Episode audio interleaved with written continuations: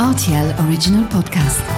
Bonjour à tous et bienvenue dans ce nouvel épisode de la Bulimo. Aujourd'hui, j'ai le plaisir de retrouver Vincent qui est directeur de Crédit Home et Yann Gadea, responsable des consultants chez Atom Finance. Bonjour Gaël, bonjour Yann. Bonjour Gaël, bonjour Vincent. On se retrouve aujourd'hui pour parler de la dernière hausse des taux d'intérêt. On rappelle que la BCE a décidé le 14 septembre de relever une nouvelle fois son taux de référence. Christine Lagarde a d'ailleurs prévenu qu'on ne pouvait pas encore parler de pic. Euh, une nouvelle mise au point est prévue à la fin du mois d'octobre. On parle d'ores et déjà d'un risque de récession dans la zone euro. Combien de temps peut-on encore continuer à ce rythme-là? Alors Gaël, c'est vraiment une très bonne question puisque ça, plus que le, des, données macroéconomiques ou des euh, taux d'inflation ou bah, justement la récession, c'est vraiment le quotidien des gens qui est bouleversé aujourd'hui avec euh, cette euh, tendance de, des banques centrales à augmenter les taux directeurs puisque ça se ressent aujourd'hui énormément dans, dans, les foyers, dans les ménages ou surtout sur un, un, une population à Luxembourg qui avait quand même beaucoup beaucoup de taux variables en, en solution où là ils sont fortement impactés dans leur quotidien. Donc c'est vrai qu'aujourd'hui, on a été, euh, il y a eu une pause qui a été faite pendant, pendant l'été. Ils ont décidé d'augmenter les taux directeurs parce qu'ils trouvaient que l'inflation, euh, ils n'arrivaient pas à juguler l'inflation. Mais en fait, aujourd'hui, euh, clairement, sur la zone euro, qui est quand même un peu différenciante, il y a quand même des signes quand même très importants de récession. C'est-à-dire que, par exemple, en Allemagne, aujourd'hui, ils sont clairement en récession. Ça a été annoncé. et aujourd'hui, le gouvernement allemand essaye déjà de trouver des solutions pour pouvoir relancer l'immobilier, puisque c'est l'immobilier qui a été euh, tout de suite le premier impacté sur le, sur le marché avec ces taux aussi élevés. Et donc, ils sont, ils sont en train d'essayer de relancer euh, l'économie vraiment de l'immobilier en essayant de postponer des, des lois pour tout ce qui était rénovation énergétique, etc. Donc, donc clairement, ça, ça, euh, ça impacte tout le monde. Aujourd'hui, on voit que sur le marché luxembourgeois, il y a une situation qui est vraiment très très complexe, bah, justement pour les propriétaires qui sont en taux variable ou qui sont en taux, euh, enfin qui sont assujettis à un prépont où ils sont un peu dans l'obligation de vendre. Et comme le marché a baissé euh, et qu'on est passé clairement d'un marché de vendeurs à un marché d'acheteurs, ce qui est la première fois depuis, à mon avis, 30 ans à Luxembourg, où là, on revoit quand même un dynamisme sur le marché de l'immobilier avec des, euh, une population qui revient parce qu'ils savent qu'ils peuvent faire des très bonnes, euh, affaires sur le marché puisqu'il y a des négociations qui sont très importantes sur les prix des biens. Mais c'est clair qu'aujourd'hui, vous dire quand est-ce que ça va s'arrêter, c'est très très compliqué. Nous, on pense que euh, vont tenter de garder des taux quand même très élevés sur le même niveau de taux pendant toute l'année 2024 et ensuite redescendre. Mais ça peut aussi s'inverser très rapidement puisque c'était pas euh, c'était pas la tendance avant. Et aux États-Unis ils étaient plus sur une tendance où ils pensaient qu'ils étaient au pic. Et ils, commençaient à en fait à conserver le, les taux élevés. Et il y avait des euh, des rumeurs de, de, commencer à rebaisser les taux directeurs. Et euh, ça a été l'inverse qui a été fait.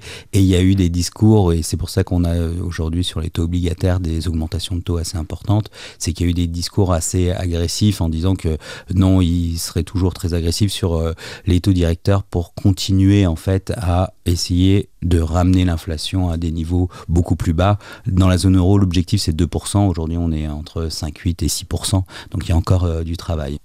Vous la voyez comment cette situation d'ailleurs, Vincent? Bah, en pratique, euh, on, ressent, on a le même sentiment hein, que, que Yann vient d'exposer. Euh, là, euh, le point qui est de dire, on, on, pensait encore sur cette dernière réunion Banque centrale qu'on était sur une peut-être une fin, en tout cas on semble être en haut de, l'aventure de croissance des taux, mais ce n'est encore, à mon sens, peut-être pas terminé. En tout cas, si on regarde la photo aujourd'hui et euh, les agrégats que, la Banque centrale utilise pour, pour ajuster sa, politique monétaire, euh, on est encore en droit d'attendre je dirais encore euh, des augmentations sur la fin d'année et début d'année prochaine. Euh, mais euh, la partie la plus difficile aujourd'hui, c'est surtout pour...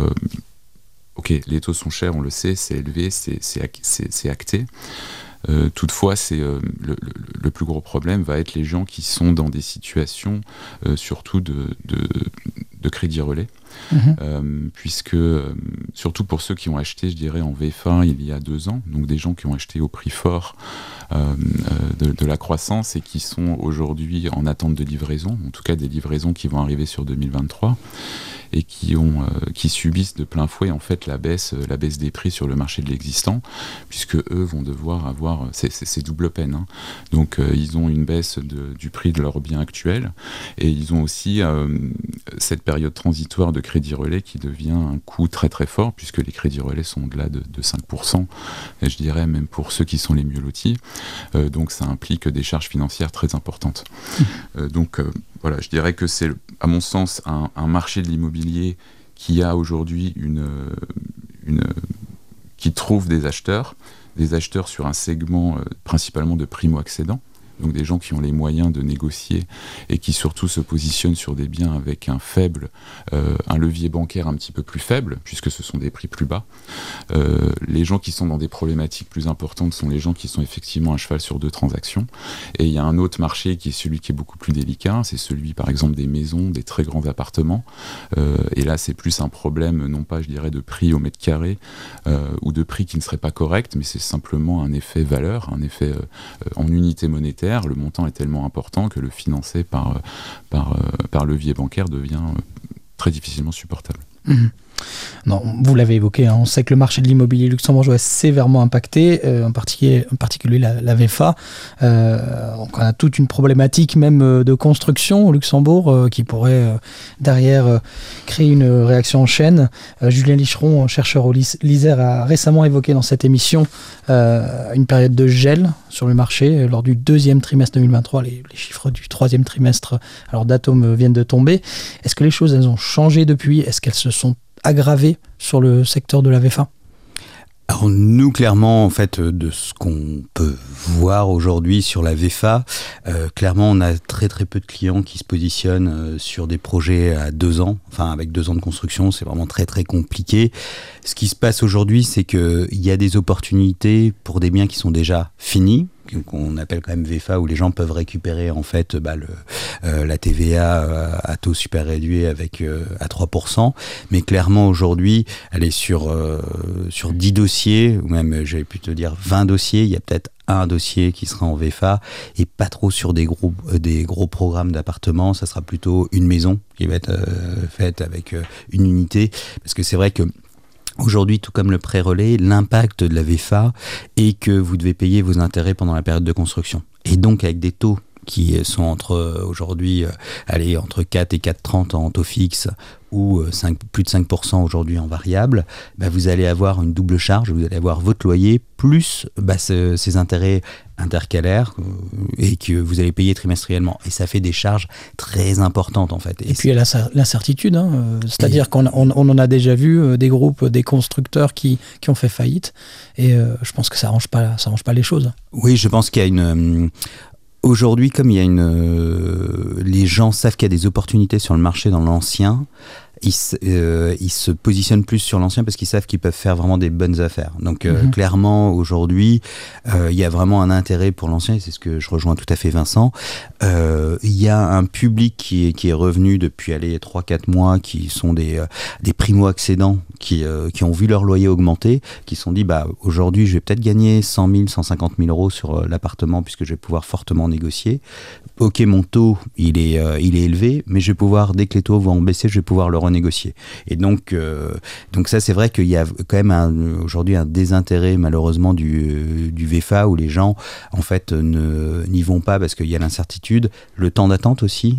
Bon, maintenant aujourd'hui. Euh, tous les promoteurs ont fait un gros effort puisqu'en fait ils bloquent leur prix, donc ils ont indexé leur prix. Mais disons que là où, euh, et j'en discutais euh, avec un promoteur euh, récemment, je pense que une, aide pour eux pour être plus, disons, plus attractif sur le marché, ça serait de, de, faire en fait des déblocages un peu différents, de faire juste un premier déblocage par exemple de 10% du prix du bien Comme ça, les gens n'ont pas cette surcharge trop importante avec les appels de fonds. Ils prennent sur eux, alors où ils le réimpactent dans le prix, ou ils prennent sur eux sur leur marge, et en fait faire un déblocage final quand c'est livré. Ça, ça pourrait permettre aussi de redynamiser le marché, parce qu'aujourd'hui, clairement, moi, je, rencontre des clients, je leur dis, bah, voici votre charge pendant la période de construction. ils sont déjà les banques regardent le taux d'endettement pendant la, période de construction, donc déjà d'un point de vue purement financier, ça va peut-être pas passer. Et même euh, les gens se, disent oui, bah, je pendant deux ans, je vais me serrer la ceinture et je ne sais pas. Euh, bah, après, je vais avoir des suppléments, etc. Donc c'est toujours très très très complexe. Donc c'est vrai que je pense que là où euh, il faut faire euh, l'effort de la part des promoteurs pour redevenir attractifs, c'est vraiment changer leur plan de financement euh, en disant que aujourd'hui, par rapport au déblocage, bah, pas faire bah, les déblocages comme habituellement, enfin le terrain, puis après les appels, les différents appels de fonds, mais plutôt faire un appel de fonds initial de 10% du total du projet et un paiement total à la fin. Je pense que ça aiderait beaucoup euh, le marché. Et c'est vrai qu'aujourd'hui, euh, c'est triste de voir que derrière euh, bah, le manque de réservation, de contrats de réservation, c'est tout, toute l'économie derrière, les, constructeurs, les, sociétés derrière qui vont en bâtir, puisque tous les artisans derrière n'auront beaucoup moins de travail d'ici 3-4 ans quand ça, sera quand ça sera potentiellement livré. Mais aujourd'hui, c'est vrai qu'il y a vraiment un gros frein sur, sur ce marché-là. Vincent, vous avez une vision sur, ce, sur ce, cette problématique? Alors le, le, constat c'est le même, hein. le constat est le même. Euh, je dirais que la seule VFA qui fonctionne encore, euh, c'est la VFA euh, qui est quasiment livrée. Mhm. Donc il y a des projets pour lesquels il reste quelques lots. Le, le, building est construit ou quasiment construit, donc c'est livrable en, en 12 mois. là ici on a, on a encore une attractivité. Euh, parce que bon, le neuf a, quand même son, intérêt, hein. euh, on le sait, on peut quand même choisir beaucoup de choses, euh, et également le, l'aspect diagnostic énergétique et va devenir très important, et ça, les acheteurs le, sont sensibles à ça, en tout cas, on les sensibilise à ça. donc, de la VFA, on en fait un petit peu mais on va en faire pour des projets qui sont, euh, qui sont rapidement livrables. Parce que attendre 2-3 ans euh, avec la charge que cela. Euh, que, que, l'acheteur doit supporter et avec le risque de livraison en plus n'est effectivement moins, moins attractif. Bah, ça revient un petit peu euh, à, la même, euh, à la même problématique, mais est-ce que vous avez noté un changement de comportement euh, chez les acquéreurs potentiels? Parce qu'il il y en a encore, il y a encore une demande au Luxembourg, ça on le sait, il y a une croissance démographique. est-ce qu'il y a donc des gens qui ont abandonné leur projet, qui ont reporté leur projet, qui vous ont dit écoutez, temps que la situation elle sera telle qu'elle est aujourd'hui, j'attends? Oui, bah, oui, les gens attendent. Les gens attendent clairement. Mais, euh, mais comme on le disait, le, je crois qu'on le constate tous, et euh, euh, même les professionnels de l'immobilier le constatent, c'est qu'il y a un appétit. les agences immobilières ne sont pas désertées. les demandes de financement dans les banques, en tout cas, il y en a. Elles aboutissent pas forcément, mais il y en a. Donc la volonté d'achat est là. on est toujours dans ce, dans ce, dans ce, ce problème de, de demande demande et d'offre. Hein. On a une demande, une offre en tout cas qui ne trouve pas sa demande, en tout cas pas à ce prix. Euh, il y a des incitateurs euh, voilà, fiscaux ou des aides qui s'améliorent, mais bon, c'est des, mesurettes, je dirais. Et je ne sais pas si donner des aides supplémentaires est vraiment une solution. C'est une parenthèse qu'on peut rouvrir peut-être plus tard. Mais la demande est là, les prix commencent à s'ajuster. Surtout sur l'ancien. Surtout sur l'ancien. Euh, mais le coût du crédit est tel que euh, l'ajustement de 15% dont on parle, c'est un pas déjà vers, le, vers, le, vers le, la reprise, mais ce n'est encore pas suffisant.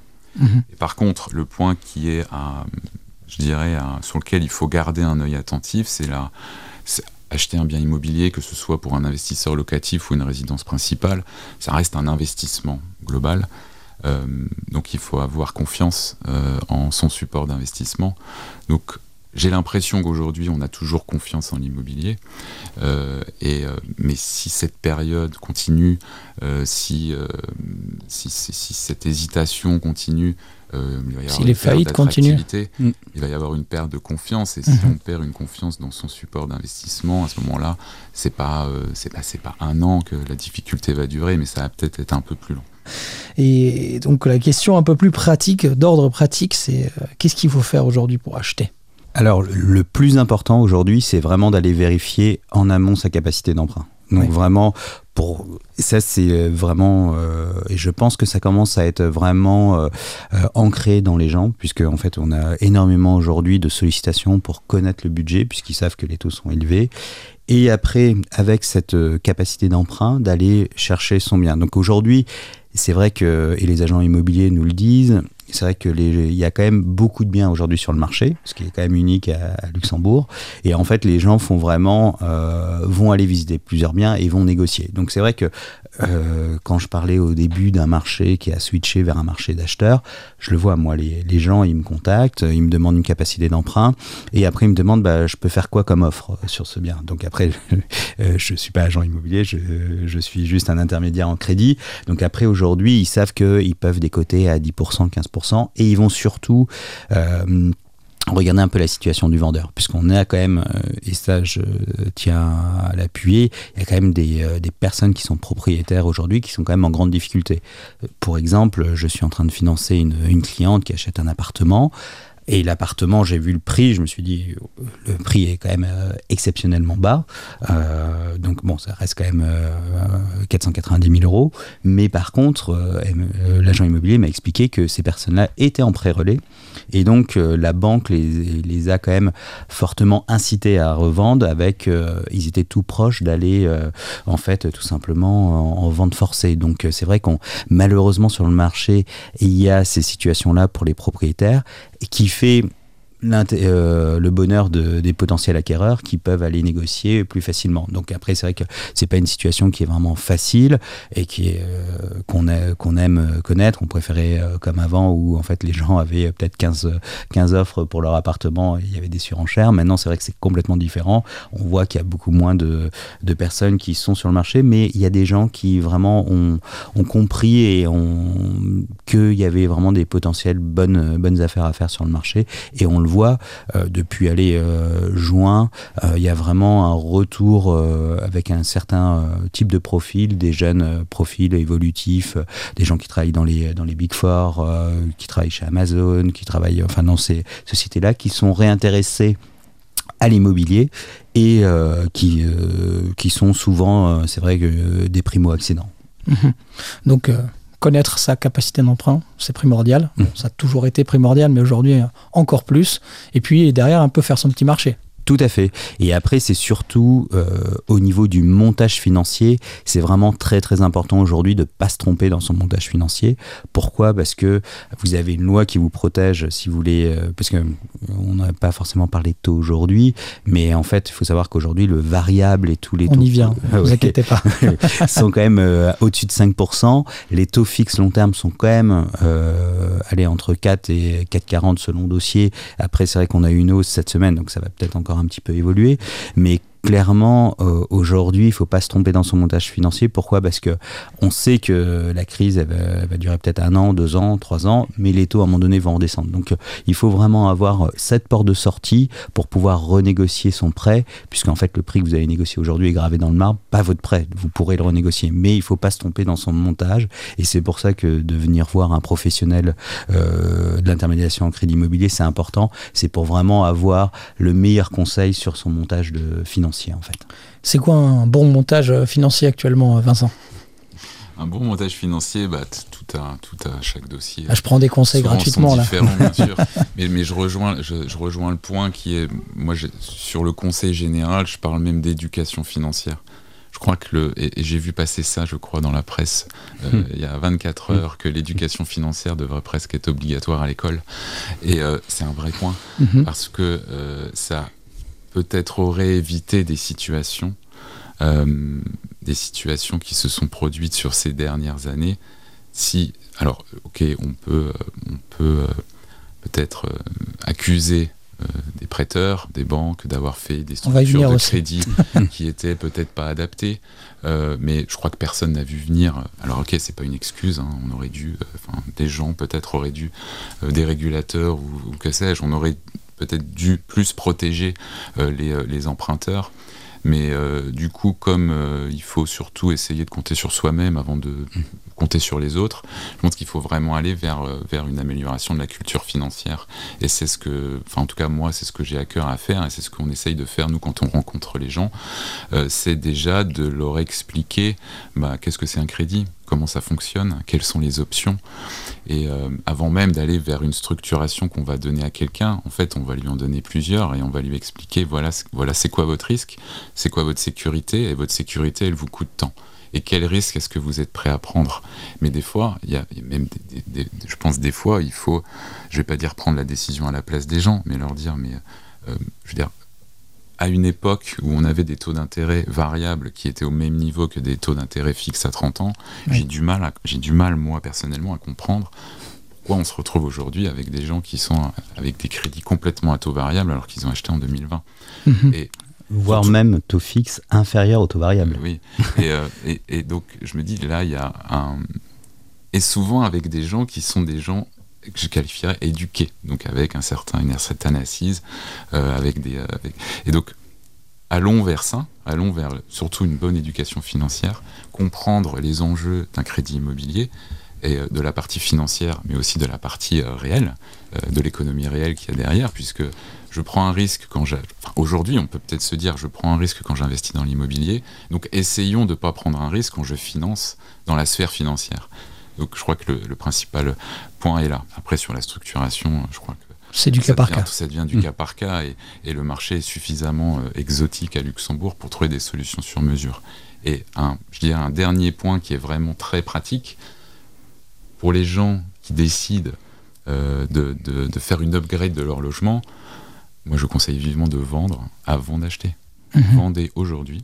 Prenez votre euh, plus-value, qui sera peut-être moins bonne que ce que vous espériez, mais c'est pas grave, au moins vous ne vous retrouvez pas dans une situation extrêmement compliquée.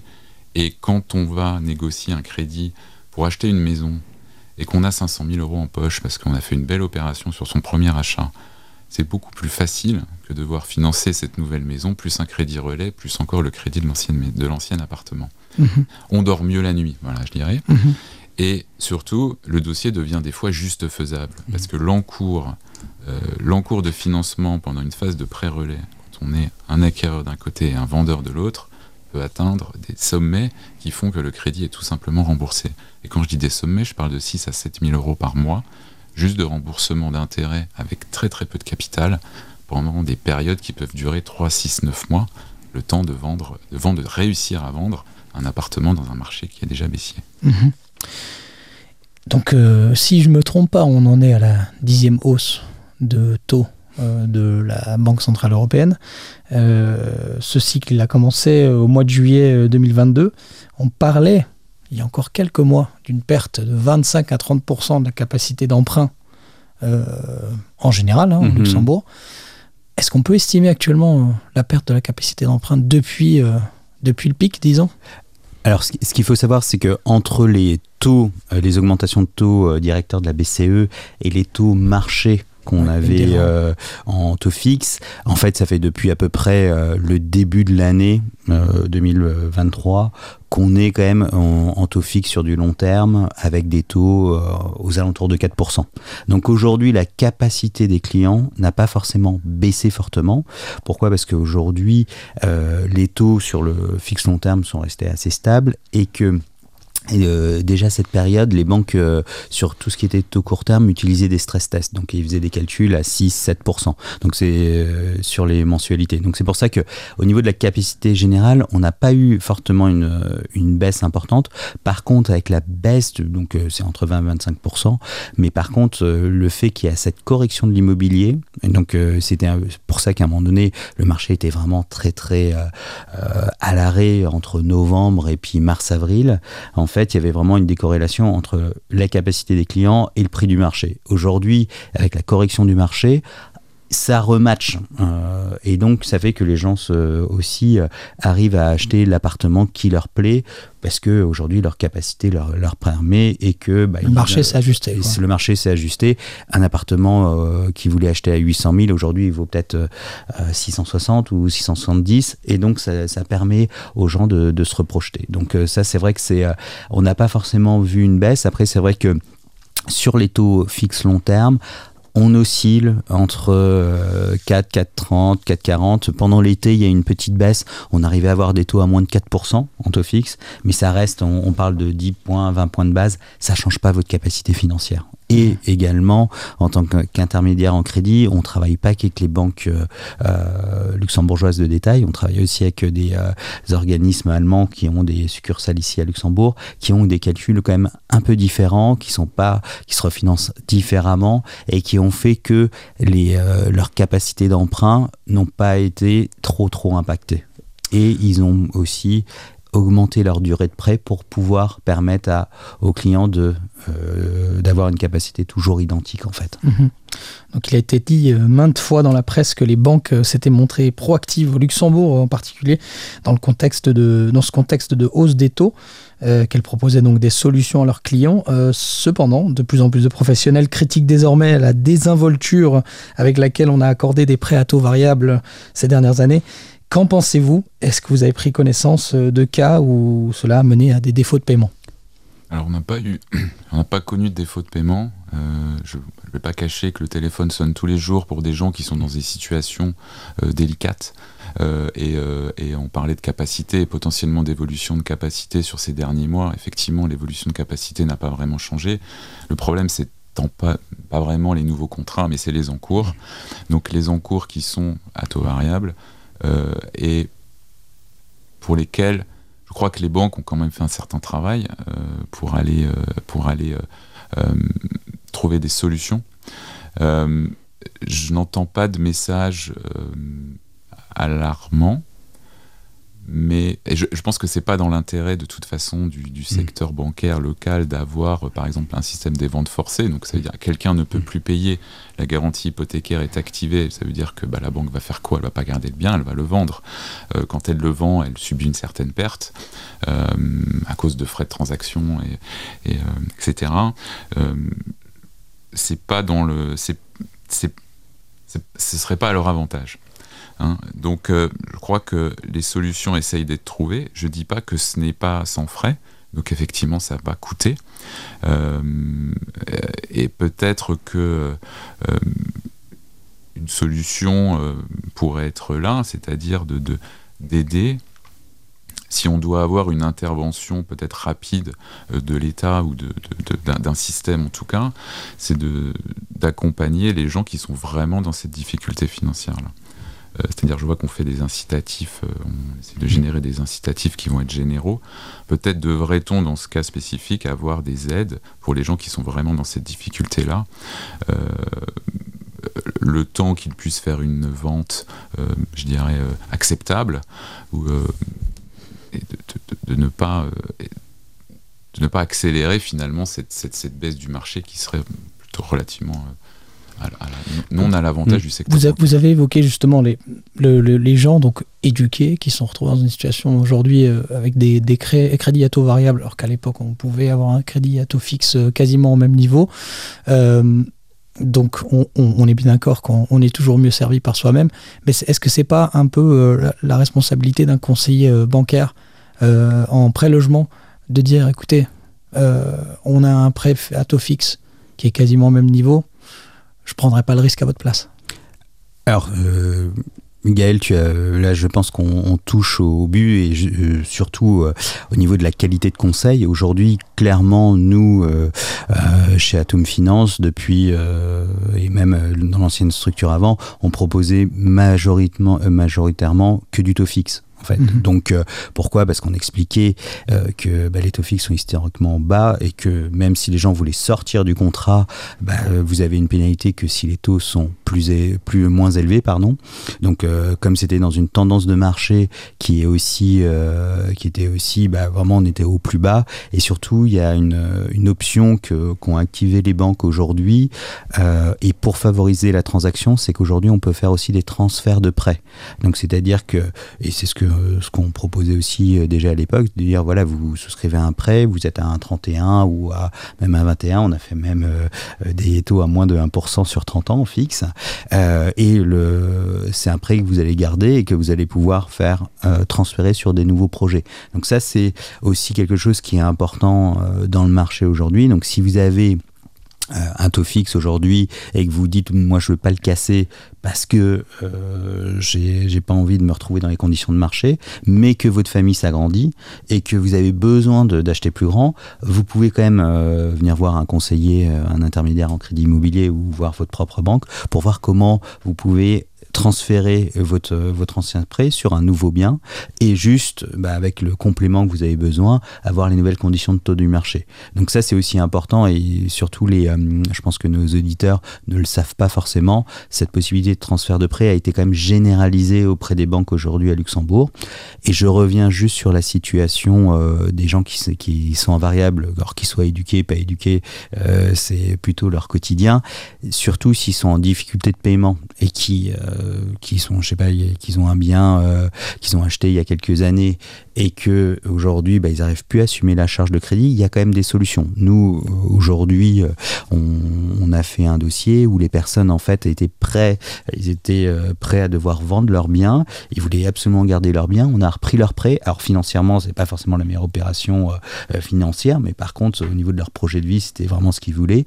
On a repris le prêt, on l'a rallongé en fait, et on les a mis, on les a sécurisés en taux fixe. Donc il y a quand même des solutions. Donc surtout que les gens qui sont en difficulté et qui ont plus forcément de solutions avec leur propre banque, qui viennent voir un intermédiaire en crédit immobilier parce qu'il aura peut-être une solution alternative euh, qu'on leur proposera et si ça les intéresse et euh, je le vois on a fait quelques familles euh, on a dans cette situation là et qui étaient très très contentes de pas avoir l'obligation de revendre leurs biens mmh Vincent, vous avez peut-être une opinion à ce sujet. Moi, je, reviens quand même sur le fait que donc on a, on, a des, des, gens qui ont peut-être souscrit à des, à des, taux variables sans vraiment savoir à quoi ils s'engageaient. Est-ce que c'est pas vraiment la responsabilité du, du conseiller à ce moment-là de lui dire attendez, là c'est peut-être pas une bonne, une bonne idée? Oui, enfin, si on veut dire qu'il y a peut-être, certainement, il y a eu des cas de défaut de conseil. Enfin, je, je, je vois que euh, on a, euh, si je reprends quelques chiffres, je vois que en, 2021, si je regarde les chiffres de la Banque centrale, en 2021, on avait 35% des nouveaux crédits qui étaient faits à taux variable. En 2022, je vois qu'on est à 46% des crédits qui ont été faits à taux variable. Dans une période où on avait des taux variables qui étaient déjà euh, quasiment au niveau des taux fixes. Je pense qu'il s'est passé une espèce de, il y a eu une espèce de transition qui a été euh, qui a peut-être été le fruit effectivement d'un mauvais conseil ou en tout cas de je ne sais même pas si on peut, on peut, encore parler de conseil là. Je pense qu'il devrait y avoir peut-être à un moment donné même une obligation. Mhm. C'est-à-dire une obligation de ne pas s'exposer autant euh, quand on finance sa résidence principale, par exemple.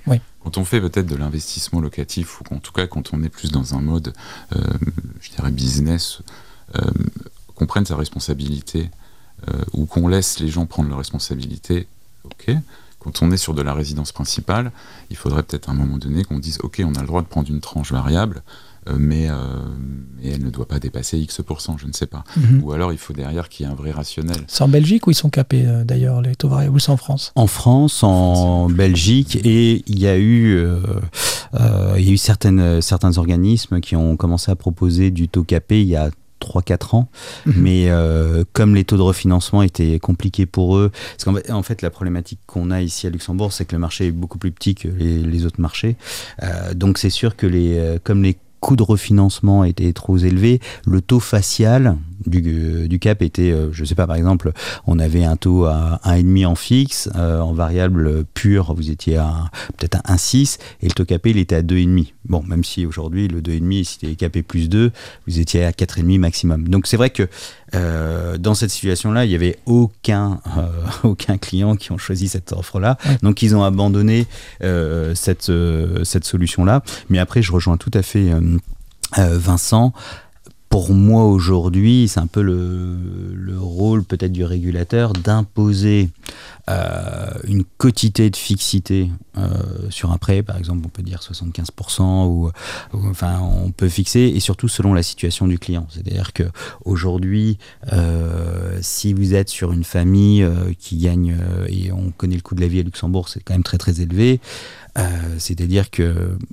une famille qui, euh, qui, qui, a un, qui, a un, revenu commun avec les allocations familiales de 6 000 euros, pour moi aujourd'hui, si elle a une mensualité, une charge de crédit de 2004-2005, donc ça lui fait quand même 45% de son, de son encours, enfin de, de, sa, euh, de son endettement, cette famille-là devrait être qu'en fixe pour pas avoir de, de soucis d'avoir des fluctuations.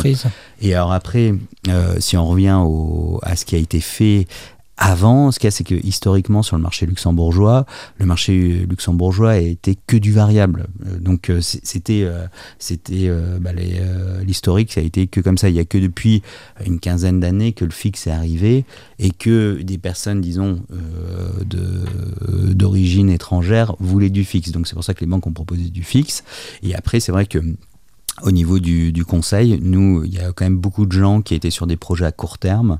Par exemple, sur, ils me disaient, bah, moi, je veux revendre mon bien dans 6 ans, 7 ans. Et là, on faisait du révisable fixe 5 ans. Et c'est vrai que ces gens-là euh, reviennent aujourd'hui dans le marché euh, avec euh, des conditions de taux qui sont complètement différentes. Et c'est vrai que c'était là, clairement, euh, enfin, on n'aurait pas pu imaginer, et surtout que c'était vraiment la volonté du client de vouloir sortir au bout de 5 ans, 6 ans, 7 ans. Donc, euh, donc voilà. Donc après, c'est vrai que c'est difficile de, de, revenir, mais c'est vrai que de faire du pur variable, euh, à ce moment-là, c'était vraiment, je pense, une, une, erreur. Surtout que là, quand je parle de révisable, je vois, j'ai des clients qui reviennent, me voir, ils bénéficiaient de taux entre 0,60 et 0,70. Donc c'était des taux qui étaient très, très, très, très intéressants et qui, qui faisaient la différence par rapport à un taux fixe long terme à du 1,30 ou à du 1,40. Mais on refait là, on, refait, on essaye de refaire l'histoire, mais c'est fait quoi. Euh, c'est fait, c'est trop tard et c'est à qui la faute. Mais euh, je crois que l'histoire euh, est une éducation là, et je crois que même dans une période où les taux variables vont bah, rebaisser, dans un avenir assez proche, je l'espère, je crois qu'on va tous être naturellement éduqués à justement ne plus trop s'exposer. Et c'est peut-être finalement le point un point qui va être retenu de cette, de cette expérience. Et, mais je, je, signale quand même que toutes les banques, il y a certainement qui sont extrêmement conservatrices et qui l'ont été même pendant ces périodes d'abondance, c'est-à-dire à faire des stress tests très forts et qui refusaient des financements, même à taux variable, pour certains clients. Euh, il y a un pool de banques, euh, il y a des banques qui sont moins agressives que d'autres à Luxembourg. Et euh, donc, c'est, euh, euh, certains ont su gérer correctement ça, d'autres ont été un peu plus, un peu plus laxistes, mais je pense qu'ils l'ont aussi souvent été avec des, des clients qui avaient les moyens d'assumer ça.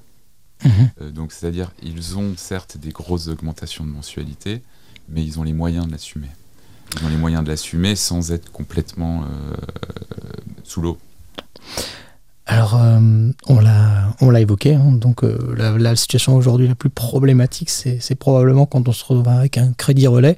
Quelles solutions Donc, vous les avez vite, vite fait mentionner des solutions qui peuvent être proposées à, ces clients. Parlez-moi un petit peu de, ces solutions. Si on est en crédit relais, on n'a pas beaucoup de, on pas beaucoup de solutions. Mhm. Euh, la seule chose qui est faisable, c'est de, de poursuivre la période de relais Mhm. C'est-à-dire, euh, elle a été établie initialement sur, euh, je ne sais pas, 12 mois, et on peut demander à le prolonger, mais le prolonger, il faut avoir un, réel plan d'action si on fait ça. Euh, puisqu'il va être prolongé, mais il ne va pas être prolongé de 12 ou 24 mois, mais il va être prolongé de quelques mois. Il faut avoir un plan d'action en ce sens où il faut trouver une solution pour pouvoir vendre rapidement et donc rembourser ce prêt relais. Donc ça c'est le premier point, qui est le cas de la plupart des gens. Euh, il y a l'autre point que, Yann mentionnait euh, tout à l'heure sur un cas particulier, mais qui est vraiment très difficile à faire, c'est de dire bah, j'ai deux appartements, je suis obligé d'en vendre un pour pouvoir, parce que je dois rembourser mon crédit relais, donc je peux peut-être trouver une solution pour refinancer le bien que j'ai, que je n'arrive pas à vendre ou que je ne veux pas vendre maintenant parce que ma perte va être trop importante.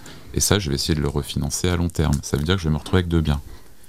Mais pour faire ça, il faut avoir, être financièrement solide pour pouvoir assumer deux dettes. Alors ok, certes, il y a certainement un bien qui va se retrouver en location, donc avec un revenu supplémentaire, mais je pense que cette option-là est, à mon sens, loin d'être la, la solution la plus simple. Mhm. en tout cas, qui, qui sera euh, réalisable pour la majeure partie des gens dans cette situation. Donc, réfléchissez clairement à qu'est-ce qu'il vaut mieux. Est-ce qu'il vaut mieux que je continue à payer des intérêts sur un crédit relais qui me coûte des milliers d'euros par mois?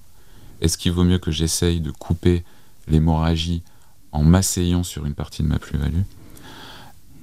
Ou sinon, bah, le scénario ultime, c'est bah, les deux biens sont saisis, les deux biens sont en vente et en fait je n'ai plus rien. Et là par contre je prends ma perte et j'ai pas le choix. Et puis là, à mon avis, c'est pas juste une perte en, c'est pas juste une perte d'opportunité, ce sera une perte sèche. Mmh. Yann Je rejoins euh, tout à fait Vincent. Donc moi, juste euh, pour préciser, quand je reparlais de rallonger les durées de prêt, c'était vraiment pour des gens qui étaient en variable, qui sont propriétaires, qui sont pas dans cette, mmh. cette situation-là de pré-relais pour moi, je rejoins tout à fait Vincent. Aujourd'hui, si tout dépend de votre situation financière, mais si vous êtes pris à la gorge euh, par une situation de pré-relais et que vous n'arrivez plus à assumer les mensualités et que c'est très difficile, je suis tout à fait d'accord avec Vincent qu'il vaut mieux perdre un petit peu d'argent sur son bien que vous vendez, peut-être faire euh, bah, être en dessous du marché pour être sûr qu'il parte. Vous et vous prenez, bah, vous allez faire quand même potentiellement, tout dépend quand est-ce que vous l'avez acheté, mais potentiellement une plus-value quand même si vous l'avez acheté il y a longtemps. Mais c'est clair qu'aujourd'hui, et ça va vous soulager aussi, ça va, ça va être beaucoup plus simple. Mais c'est vrai que euh, aujourd'hui, de, de se dire bon, je joue le marché, j'essaye de, euh, de patienter, vous risquez de perdre plus d'argent parce que c'est vrai qu'aujourd'hui, avec les taux variables, je faisais le calcul euh, pour un client, il a un prêt-relais à peu près de 600-700 000 euros, et bien ça lui coûtait 40 000 euros par an. Donc est-ce qu'il vaut mieux pas euh, vendre moins cher son bien euh, de 30, 35 000 et de, régler la situation. de régler la situation? Il se peut aussi que le pré-relais euh, soit pas forcément bien monté et que la valeur de revente qui a été au départ prise sur le, sur le bien qui doit être vendu était trop élevée et qu'il y a une correction. Mais là, le client je pense que les, prêteurs aujourd'hui préfèrent, euh, même s'il y a une queue de prêt à refaire, euh, parce qu'il n'y avait pas assez de, enfin le, euh, fruit de la vente ne va pas rembourser tout le prêt relais, elles vont préférer repartir sur peut-être potentiellement un prêt court terme pour, si je donne un exemple, le prix de vente était de 800 000 euros, que les gens, les clients bah, vendent en fait 720 ou 700, donc il manque 100 000 euros.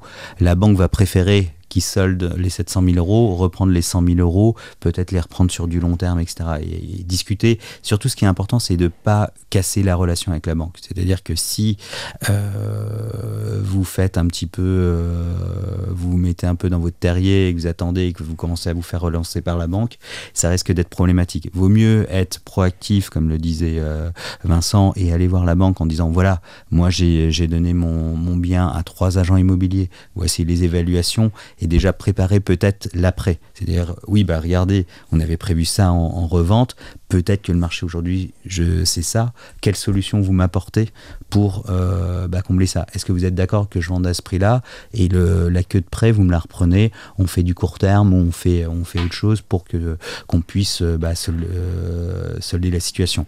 Ce qui est très important aujourd'hui, c'est que que ça soit le, les, les, propriétaires ou même les prêteurs sont un peu dans, dans la même situation. C'est-à-dire que aujourd'hui, le prêteur ne veut pas aller en vente forcée c'est clairement, ils ont un risque énorme euh, au niveau de, de, pertes financières. Donc, elles préféreront toujours trouver quelque chose à l'amiable et discuter avec leurs clients. Mais ce qu'il y c'est qu'il faut que le client soit euh, collaboratif. Et euh, j'ai eu, j'ai eu des échanges avec des, des banques où ils me disaient, bah voilà, nous on a des clients, on leur a prorogé le pré-relais, mais parce qu'ils nous ont prouvé qu'ils faisaient tout pour euh, pour euh, vendre leurs biens.